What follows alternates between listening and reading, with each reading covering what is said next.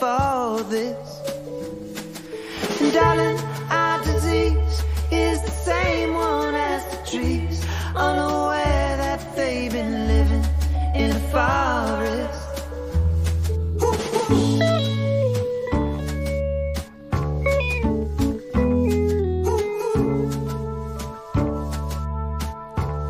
8 y media de la mañana, 15 grados 5 la temperatura, 24 la máxima para hoy. Bueno, vamos a saludar a Eduardo Valdés, es diputado nacional del Frente de Todos y uno de los hombres del albertismo. Hubo en estas horas mucha discusión después de ciertas diferencias que se hicieron públicas dentro de la coalición de gobierno, si era necesario reforzar la figura de Alberto y crear algo alrededor del presidente. ¿Qué tal, Eduardo? Buen día. Un gusto, ¿cómo va María? Buen día. Bueno, ¿qué pasa con el albertismo? ¿Cómo están los albertistas? A ver, yo soy frente todista, quiero decir.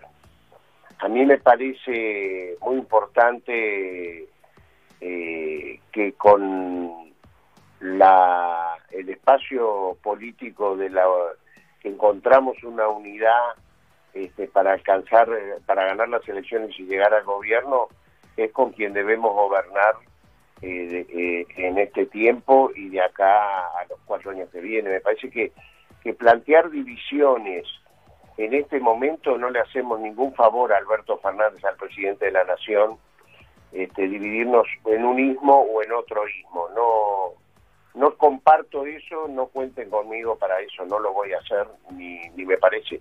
Es muy importante la unidad entre Cristina, entre Alberto Fernández y Cristina Fernández de Kirchner. Ahora, ahí... Eh, perdón, perdón, María, un segundito.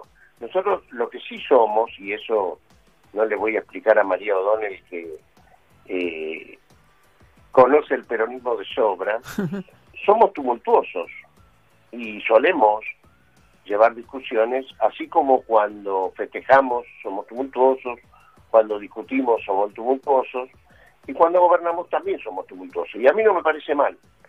A mí me parece que un frente es un espacio donde hay diversos pensamientos y a veces se expresan de una manera, a veces se expresan de otra. Pero a ver, no es eh, cualquier frente, ¿no? Porque uno piensa, evidentemente, hay una situación de origen donde quien tiene el, mayor caudal electoral decide, por las razones que fuesen, que quien conduzca eh, la fórmula sea otra persona que no es ella, Cristina Kirchner. Y ella, en el, digamos que aparece muy poco en los actos públicos, no se la ha visto junto a Alberto Fernández, nada menos que el 9 de julio, después de una apuesta donde Alberto Fernández hace una apuesta en escena muy fuerte, planteando con, cómo cree que hay que salir de la, de, la de la crisis económica que nos va a dejar la pandemia, poniendo a los actores, empresarios, sociedad rural, etcétera, en la apuesta. Cristina Kirchner retuitea un artículo que hace una crítica muy profunda a eso, que dice, con esos actores Argentina no se va a recomponer. Eh, no parece cualquier cosa, porque es una discusión fundamental respecto en un país que está con la, crisis económica que tiene la Argentina, que no se puedan poner de acuerdo respecto a cómo salir de acá. Yo puedo dar mi interpretación sobre esta discusión que hubo. Yo creo que eh, Alberto Fernández eh, organizó el 9 de julio desde una visión, ¿no? Eh, no era cualquier 9 de julio, era un 9 de julio donde sectores que nosotros eh, caracterizamos como profetas del odio habían organizado especialmente una gran marcha por la tarde, ¿no?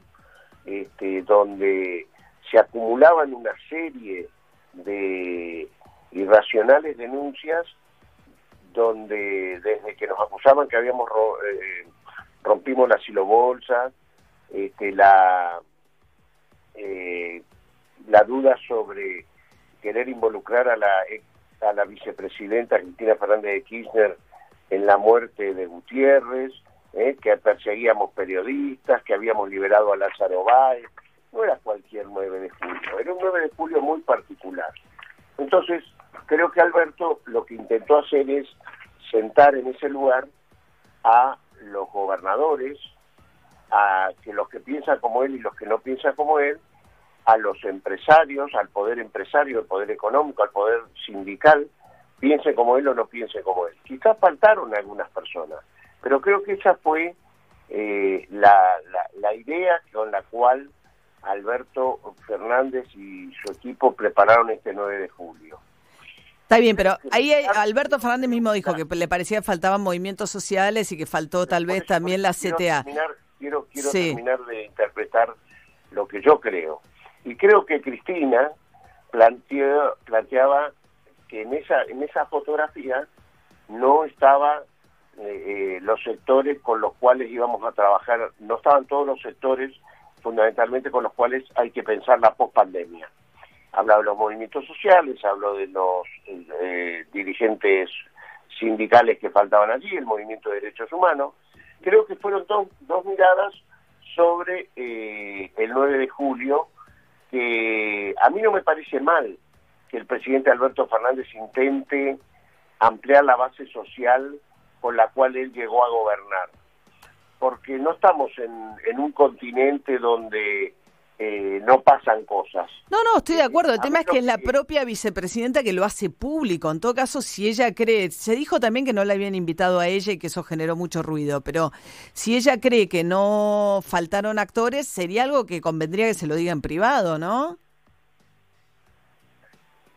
Yo, como decía antes, María, eh, no me eh, no me no no no no objeto la forma de discusión entre nosotros no objeto no lo objeto eh, para mí es muy importante eh, el pensamiento de Cristina Fernández de Kirchner y creo que sinceramente te estoy diciendo no es que estoy adaptando una situación creo que lo que yo leí que planteaba Sayat en esa nota que levanta Cristina Fernández de Kirchner era con quienes habría que pensar la pospandemia.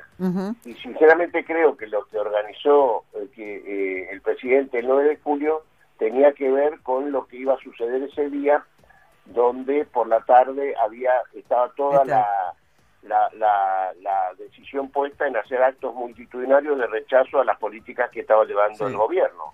Ahora, ahora se viene un tema importante más. Estamos charlando con Eduardo Valdés, el diputado de la, por la Ciudad de Buenos Aires, del Frente de Todos, un hombre muy, muy cercano al presidente Alberto Fernández. Una consulta más. Y a Cristina Fernández de Kirchner también. También, también. No, no, no. Quiero decir eso, María. Tengo el orgullo de haber acompañado a Cristina a todos los eh, las convocatorias judiciales que ha tenido durante los cuatro años que gobernó Mauricio Macri. No, no, no, no, no, no. Ahora, eso iba, ¿cómo convencer a un sector importante de la población y sobre todo a la oposición de que toda la reforma judicial no tiene como finalidad eh, terminar con las causas judiciales de Cristina Kirchner? Yo creo que desde el sábado pasado se inauguró, o el, sí, el del sábado, se inauguró toda una, una cuestión de decir, eh, ahora vienen por eh, los cambios judiciales para favorecer a Cristina Fernández de Kirchner. Y la verdad, yo sinceramente, María, digo, eh, creo que Cristina Kirchner ha estado a derecho en todas las pues durante todos estos cuatro años donde hay un juez que la persiguió y que yo particularmente, Eduardo Valdés, digo, el colmo de los colmos fue el día de ocho declaraciones indagatorias este, en un mismo día para mostrar el odio con el cual se la llevaba por delante. sí, todo eso de Bonadío, pero igual, digo, todavía... Pero, esas ocho declaraciones indagatorias se transformaron en juicios orales. Está bien, pero esos juicios están pendientes y no caminan y no avanzan. No están pendientes, no. Esas cosas deberían retrotraerse al momento de esas indagatorias. Pues si no pareciera que todo está bien, y no está todo bien. Pero yo digo, yo no soy el abogado de Cristina Kirchner. Ahora, cualquier cosa que pasa en la cuestión judicial, que entre otras cosas nos votaron porque eh, y nos reclamaban la reforma judicial, me acuerdo el día que asume Alberto Fernández el 10 de diciembre. Bueno, pero una cosa, depende para qué la reforma judicial. O sea, eh, eh, me parece que el meollo va a estar, depende para qué, porque digo que Cristina Kirchner tiene sus causas judiciales. Digo, si esto lo que busca es retrotraer las causas judiciales de Cristina Kirchner y es un... ¿Qué sería retrotraer las causas judiciales de, de Cristina Kirchner en las últimas decisiones que se han tomado o que se pretenden tomar? ¿Cuál sería? ¿Cuál sería? Bueno, ¿qué pasa?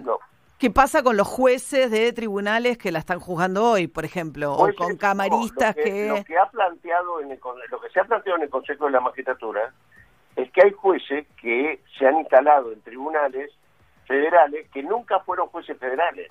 Por los traslados, que en un momento incluso la Corte Suprema objetó cómo se hacían los traslados. Eso es cierto, es una veintena de jueces que... Eh, y eso es lo que y eso es lo que lo que planteó creo que el doctor Ustarroz, que fue el... El representante del Poder Ejecutivo, sí. Claro, y a partir de eso... Bueno, hay que ver ahora qué pasa. Se generó todo que queremos cambiar este, eh, uh, cuestiones para, para favorecer a tal o cual persona. Bueno, no sé si es el momento de discutir una ampliación de la Corte, por ejemplo.